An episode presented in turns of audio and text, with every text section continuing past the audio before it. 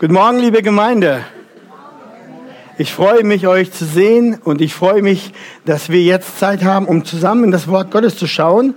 Ich freue mich heute Morgen auch besonders über alle Geschwister und Freunde, euch hier zu sehen zum Gottesdienst. Die meisten von euch kenne ich beim Namen. Einige, über einige weiß ich auch einiges. Wir haben uns kennengelernt. Und diejenigen von euch, die ich noch nicht kennenlerne, das tut mir leid. Die Möglichkeit will ich nutzen, in den nächsten Gottesdiensten auch euch kennenzulernen, beim Namen und auch wo ihr herkommt und wie es euch geht. Denn ihr seid ja nicht von ungefähr hier. Ich weiß, dass der Herr euch hierher gebracht hat und mit euch einen Plan hat und diesen verfolgt. Und darum freue ich mich auf jede Möglichkeit, mit euch, Geschwistern, Freunden, Gästen zu sprechen. Nach dem Gottesdienst beim Kaffee geht das ganz gut. Ihr habt ja schon auch den Titel der Predigt auf den Bildschirmen gesehen, Zeugen Christi. Und ihr ahnt es, heute Morgen machen wir keine Predigt aus der Predigtserie aus dem Buch Exodus, sondern es gibt heute eine extra Predigt außerhalb der Serie und es geht um Evangelisation. Wenn das Wort nicht sagt, das werden wir erklären, das kriege ich hin. Nächste, also vor zwei Wochen fand in Hamburg die E21-Konferenz statt. Dort ging es um eben dieses Thema. Und seitdem hat Gott es mir ein Anliegen gemacht, auch mit euch in meiner Gemeinde, mit euch darüber zu reden. Das ist ein ganz wichtiges Thema. Und weil wir da die Kraft des Herrn und Gnade brauchen, möchte ich gleich zu Anfang beten und dann steigen wir ein. Vater im Himmel, danke dafür, dass du uns erlöst hast, dass du deine Gemeinde geboren hast in Raum und Zeit und immer wieder, immer weiter in deiner Treue Geschwister hinzufügst und dadurch dein Volk baust. Wir sind heute Teil davon. Und ich möchte dich bitten, dass du heute zu uns sprichst und uns hilfst, das Evangelium neu zu sehen, zu bestaunen und auch zu sehen, welchen Auftrag du für uns hast und was du möchtest, dass wir tun. Lass dein Wort tief in die Herzen fallen.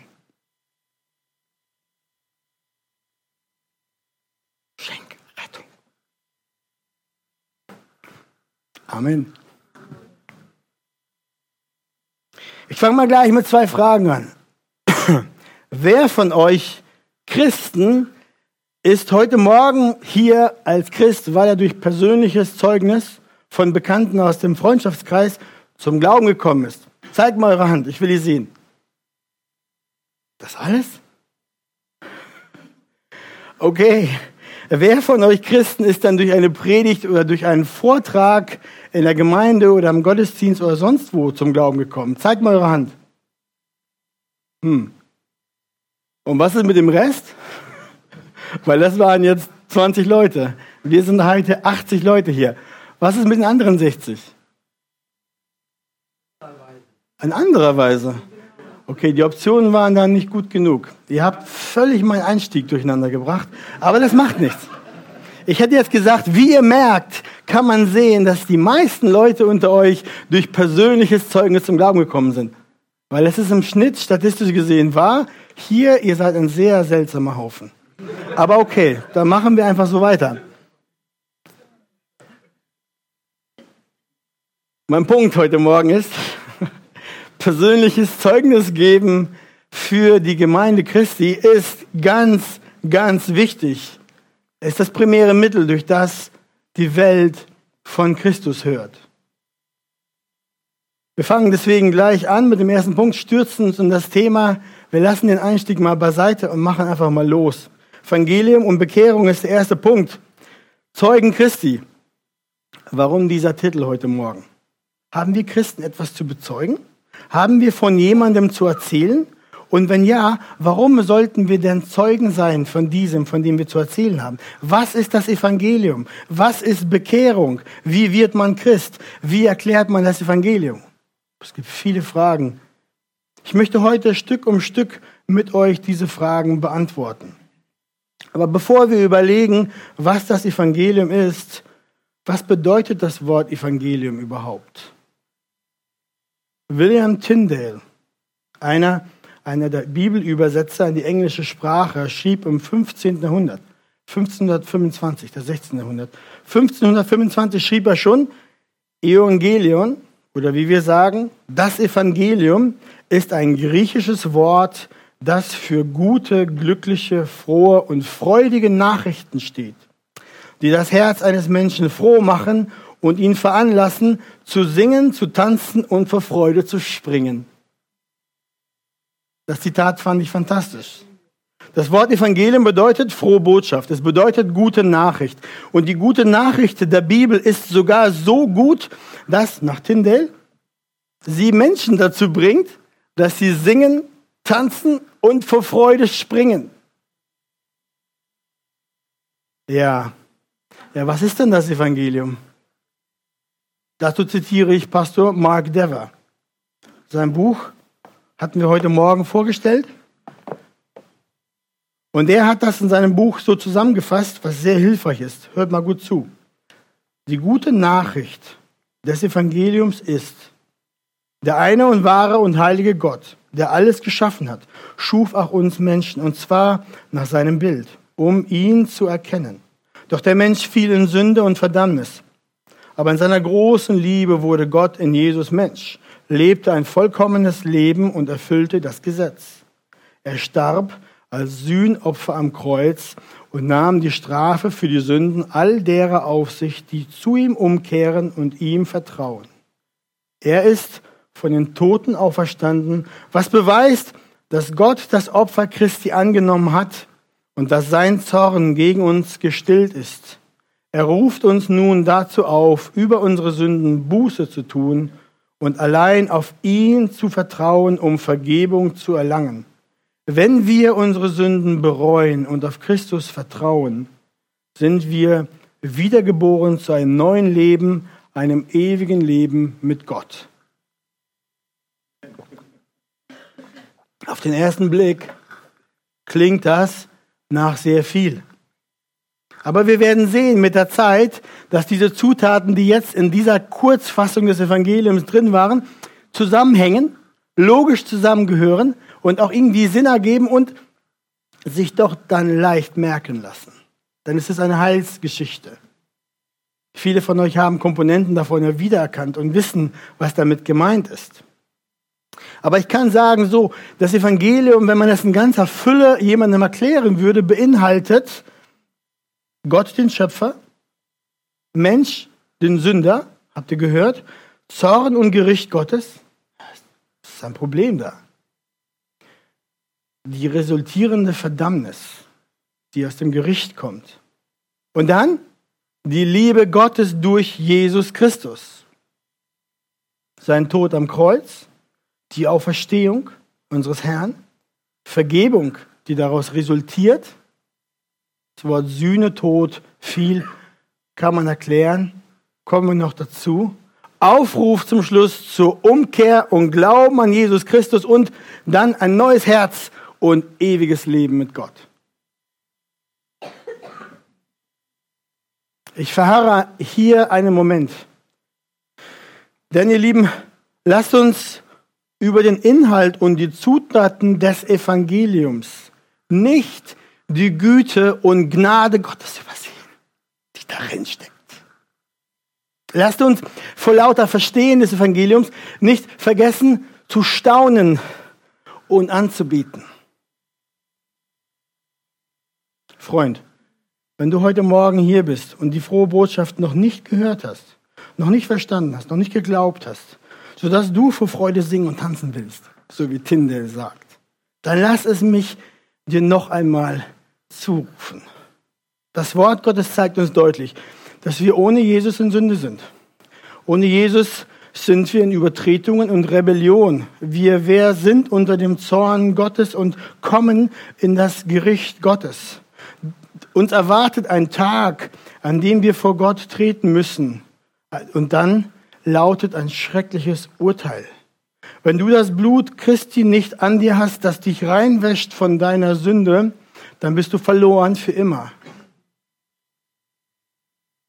Jesus kam aber auf diese Welt in Raum und Zeit wirklich als ganz Mensch und ganz Gott. Und er sagt, ich bin gekommen, um zu suchen und zu retten, was verloren ist.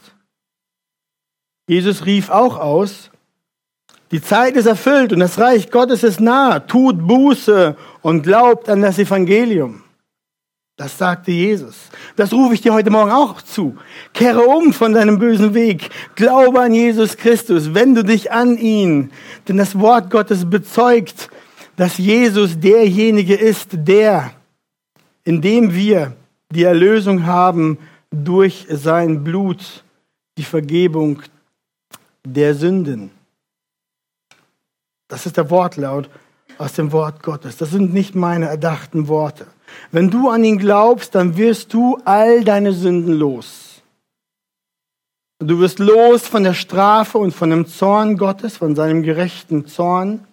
Du wirst dann nicht mehr ein Feind Gottes sein, sondern wirst zu einem Freund Gottes. Ja, sogar noch mehr, zu einem Kind Gottes. Dann bist du von Gott geliebt, bist bei ihm willkommen und hast Ewigkeit mit ihm, ewiges Leben.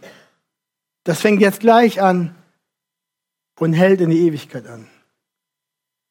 Also, wenn es dir jetzt heute Morgen geht, wie den Männern und den Leuten, die Petrus zugehört haben bei der Pfingstpredigt, von denen wir lesen, als sie aber das hörten, drang es ihnen durchs Herz und sie sprachen zu Petrus und den übrigen Aposteln, was sollen wir tun, ihr Männer und Brüder? Also wenn in dir die Frage aufkommt, was sollen wir tun?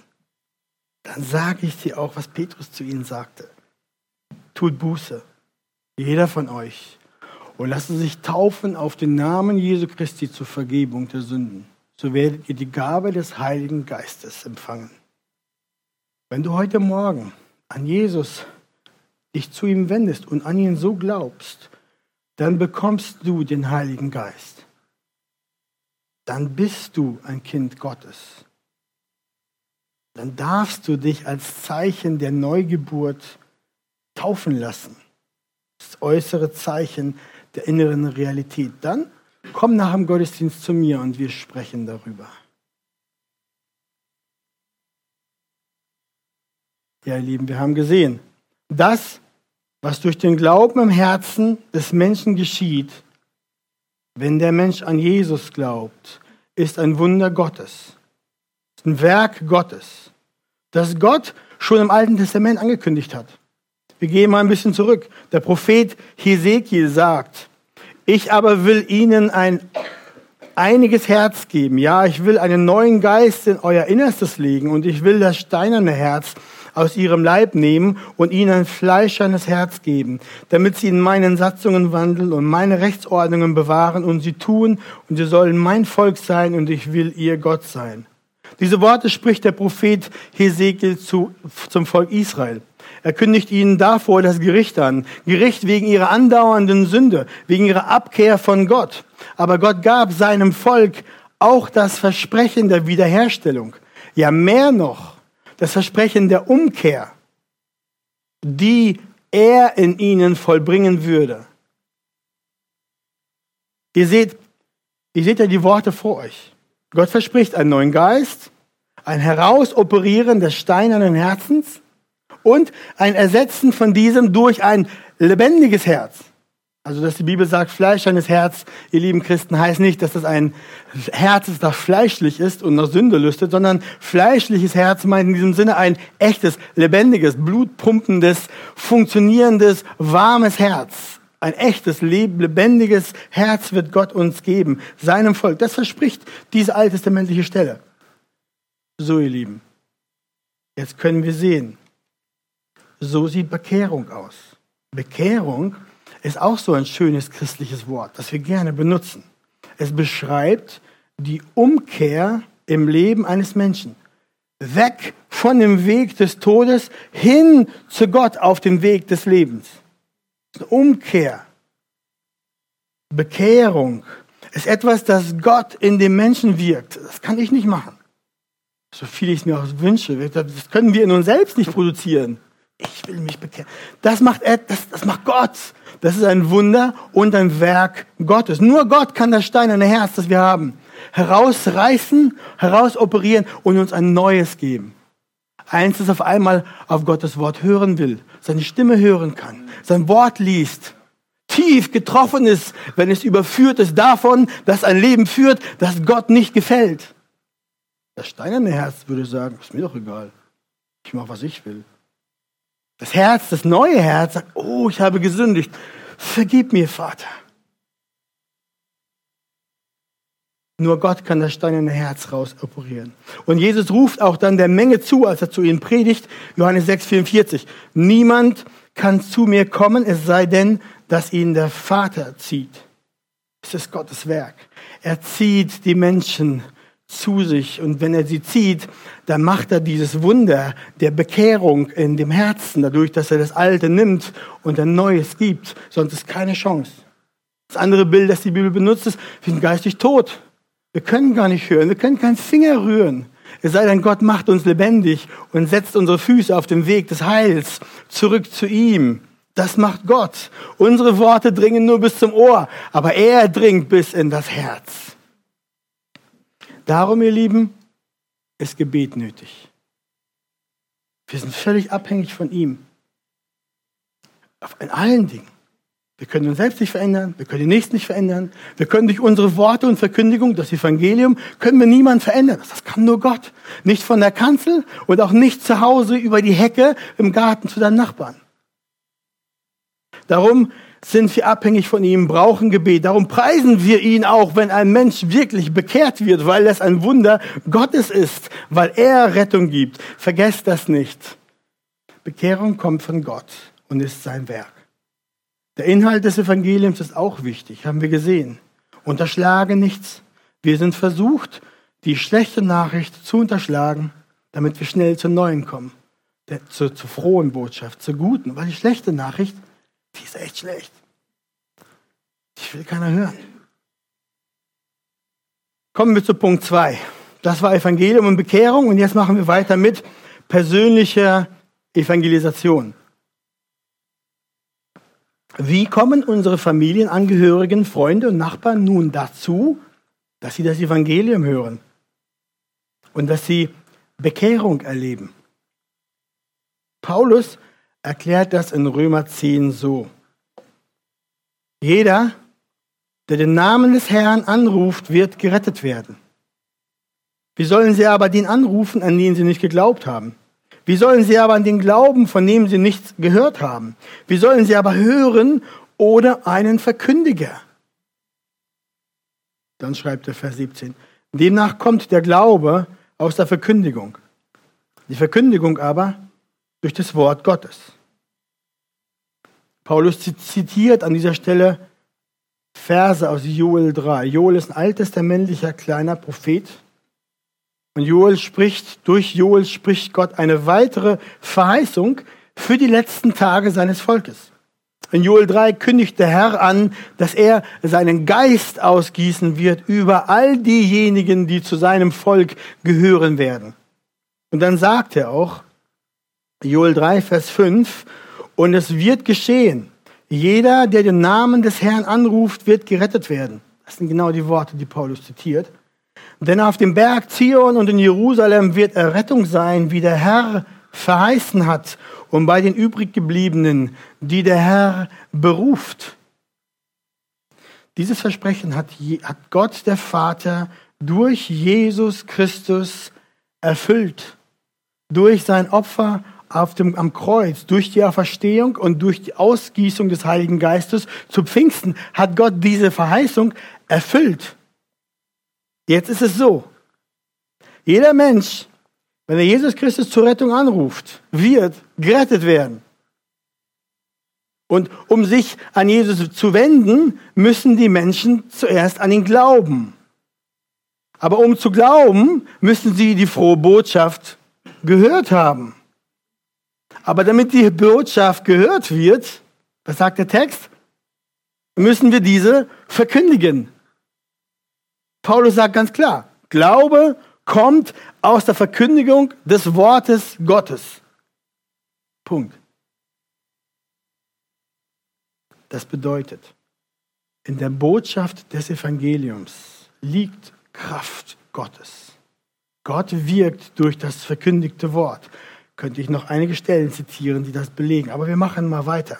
Gott selbst wirkt durch sein Wort und durch die Verkündigung des Evangeliums. Und wir müssen es klar und deutlich verkündigen. Wir müssen es hier von der Kanzel tun, jeden Sonntag. Und wir müssen auch jeder da, wo wir sind und da, wo wir leben und da, wo wir arbeiten, das Evangelium weitergeben die errettende Wahrheit der frohen Botschaft den Menschen erzählen. Das, ihr Lieben, nennt man persönliche Evangelisation. Moment, magst du sagen. Bist du sicher, dass ich das machen muss, dass es mein Job ist? Ich meine, das ist doch ein Job für Pastoren und für Evangelisten und sowas. Geschwister, das Evangelium den Menschen zu bringen, ist die Aufgabe eines jeden Gläubigen. Von der ersten Gemeinde in Jerusalem lesen wir, nur um ein Beispiel zu bringen.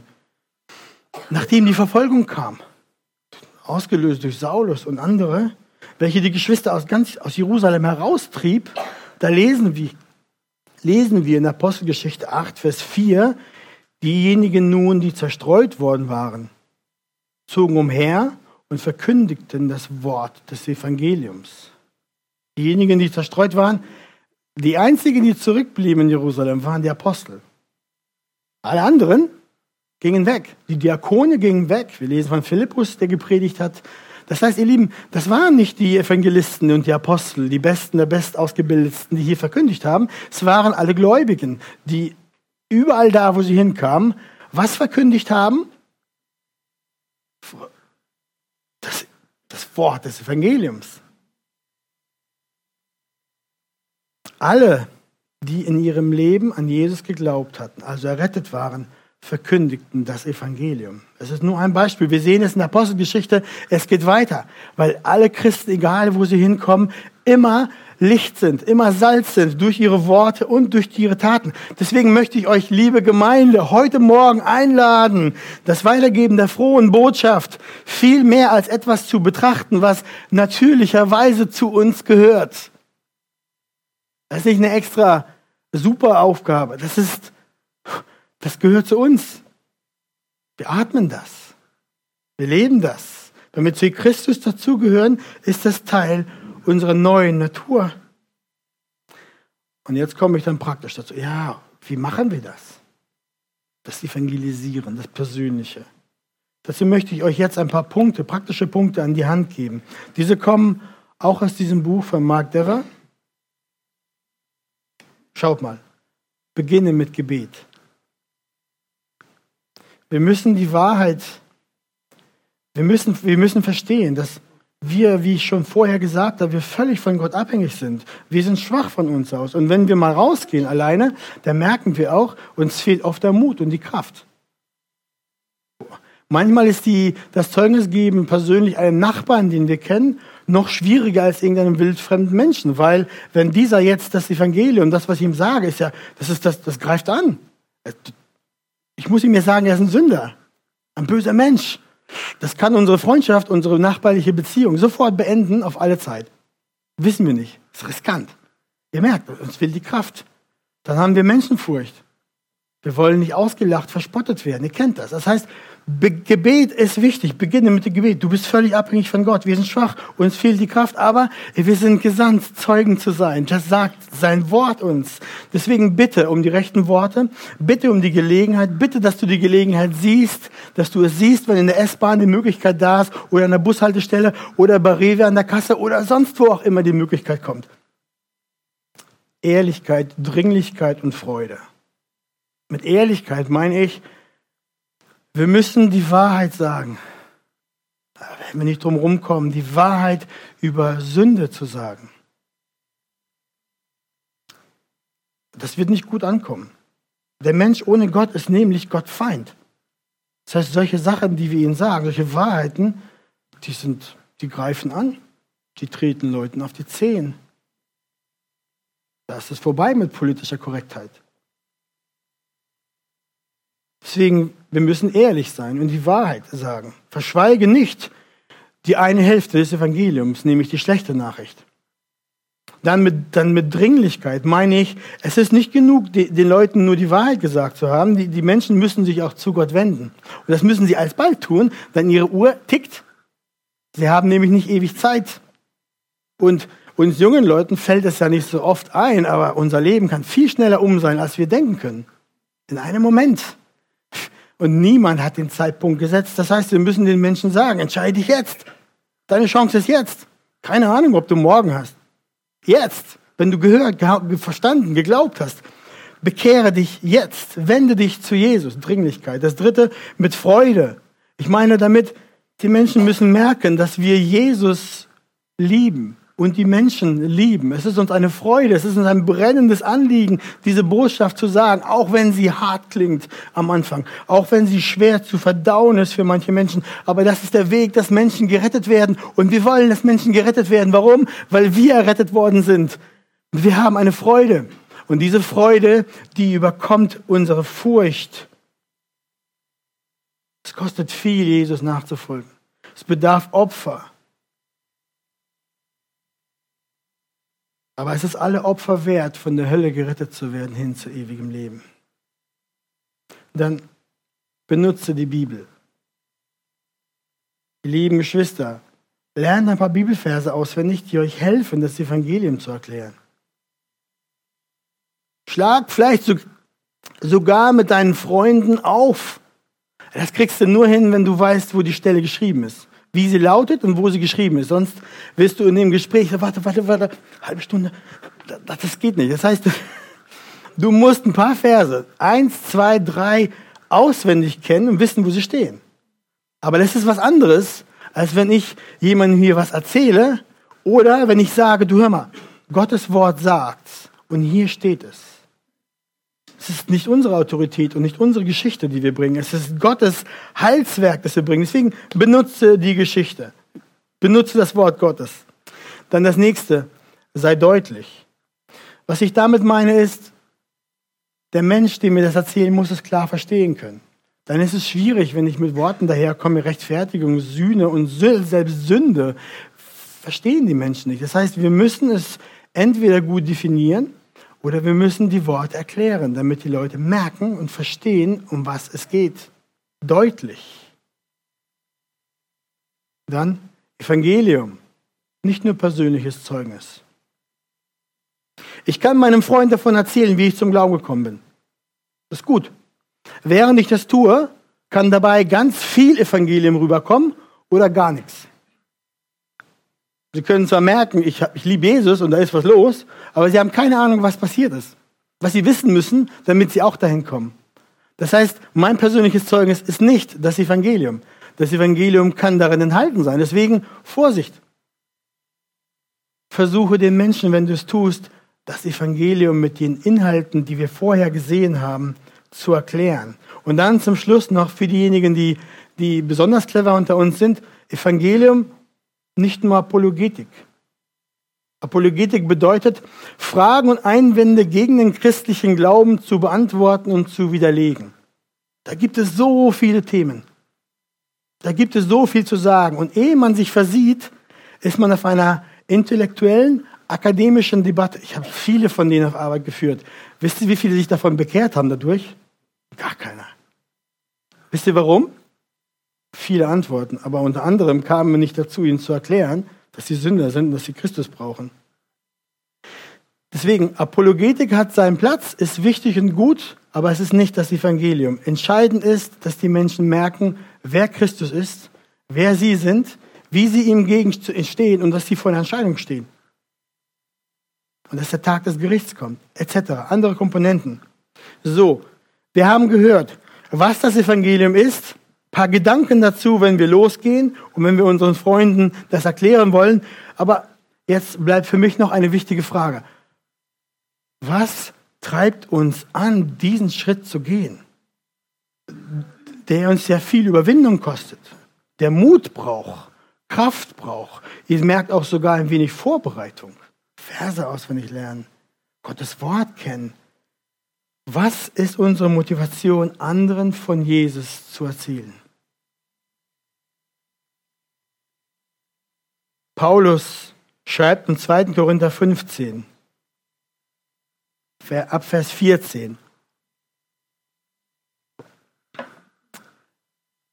Denn die Liebe des Christus drängt uns.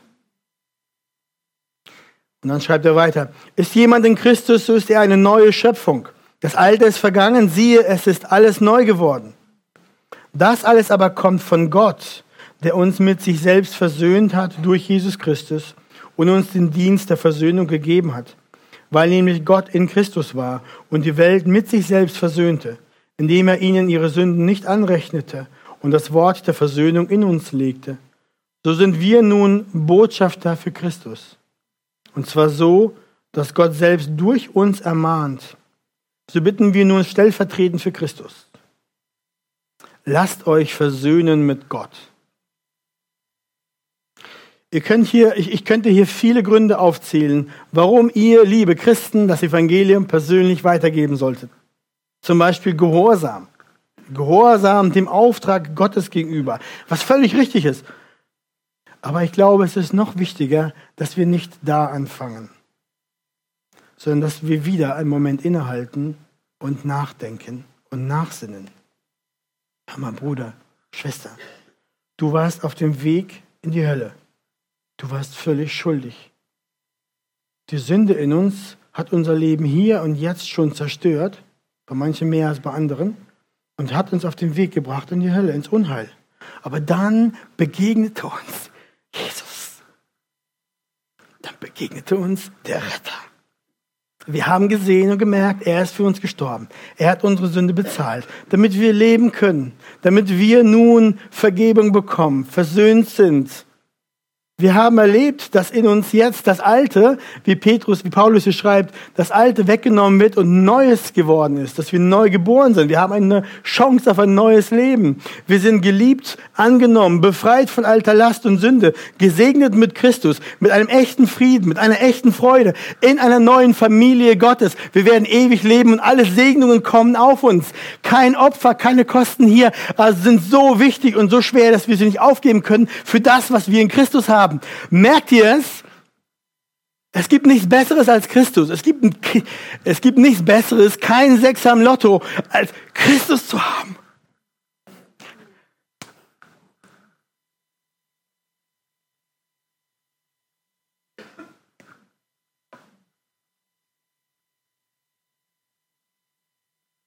Also, was motiviert uns? Die Liebe zu unserem Herrn die Liebe zu den Menschen. All das und noch mehr wegen Christus. Wir reden da von diesem unbegreiflichen Tausch. Ich mit all meinem Elend und Sünde und Verdammnis komme und Christus gibt mir all seine Gerechtigkeit, Segen und Annahme. Das ist ein unglaublicher Tausch. So einen Deal gibt es nirgendwo mehr im Universum nur einmal durch Jesus Christus. Und darum, und darum brennt es uns auf der Seele, anderen von Jesus zu sagen.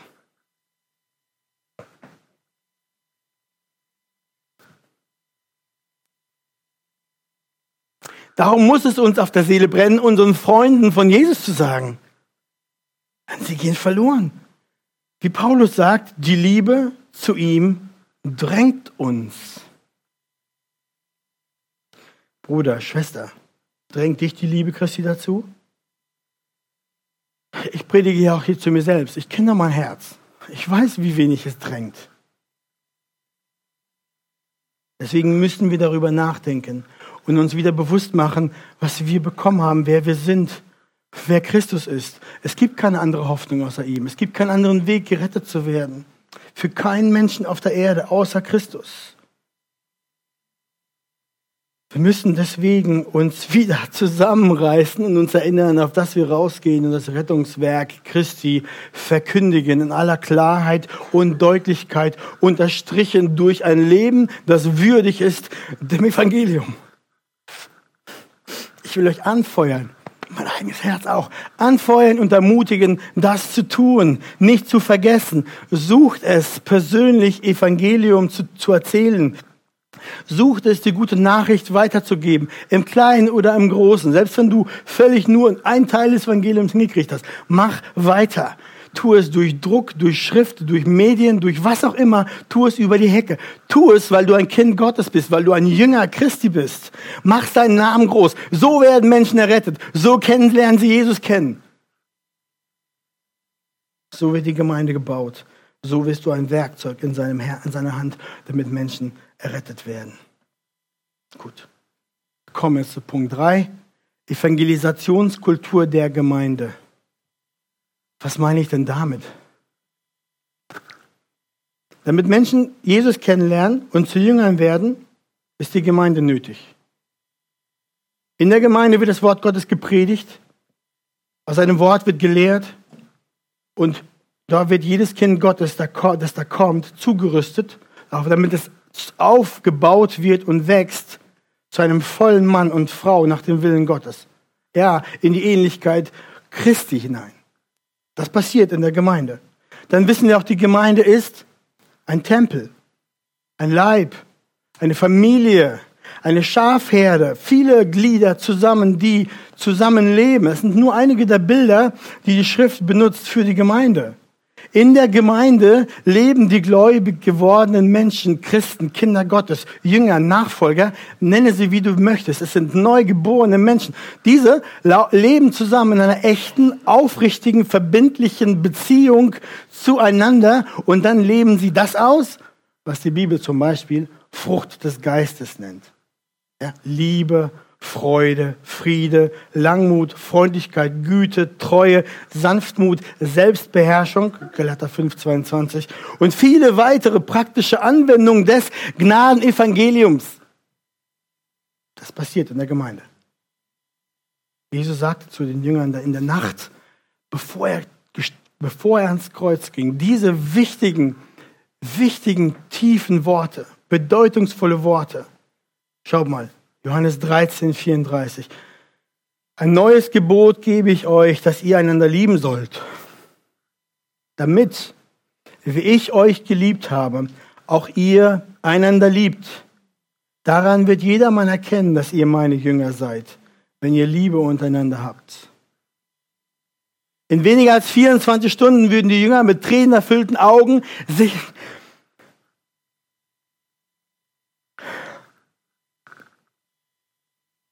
Was würden Sie sehen?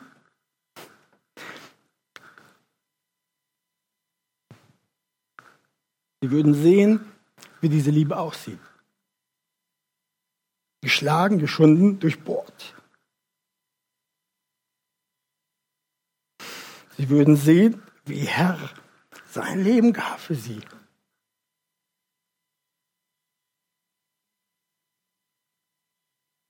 Das ist das Wunder des Evangeliums. All ihre Strafe nahm er auf sich. Er trug allen Schmerz und die Trennung von Gott, war in Ewigkeit noch nie da gewesen. Er trug die Trennung von Gott, seinem Vater, damit er sie retten kann. Dieses Bild würde ihn nie wieder, nie wieder aus dem Sinn gehen.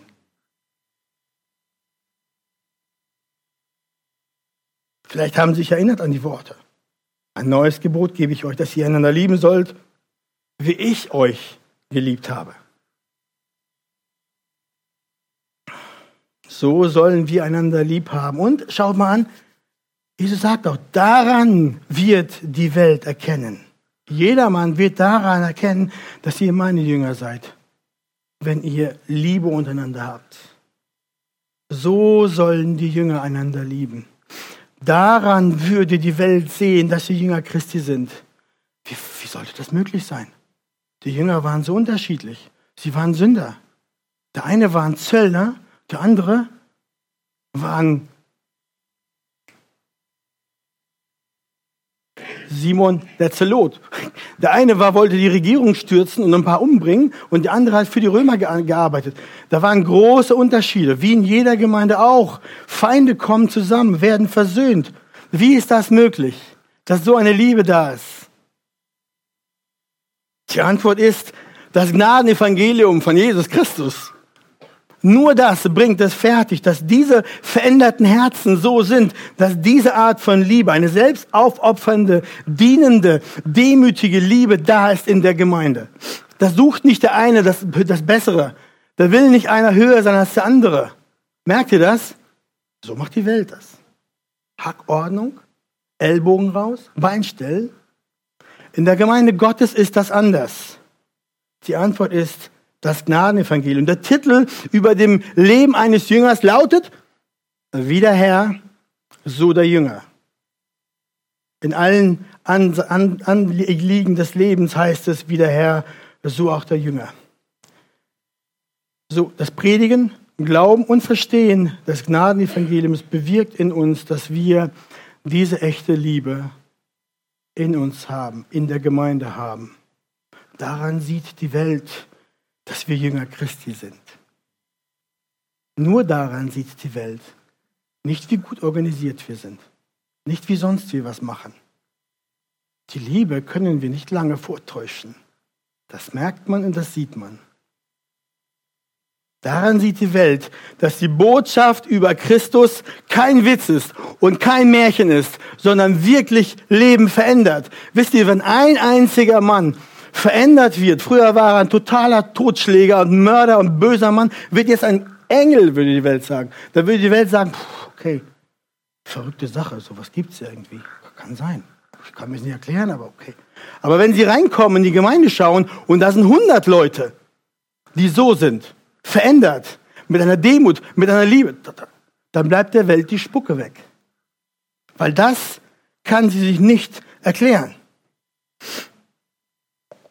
Diesen, diesen unverständlichen Frieden, diese Liebe, diese Einheit zueinander, echte Hingabe, selbstloser Dienst, das verstärkt die Verkündigung, das unterstreicht das Evangelium. Durch die Liebe und Einheit der Gemeinde wird das Wunder Gottes des Evangeliums sichtbar, greifbar. Schmecken kann man das, riechen kann man das. Deswegen ist die Gemeinde so unsagbar wichtig in der Verkündigung des Evangeliums.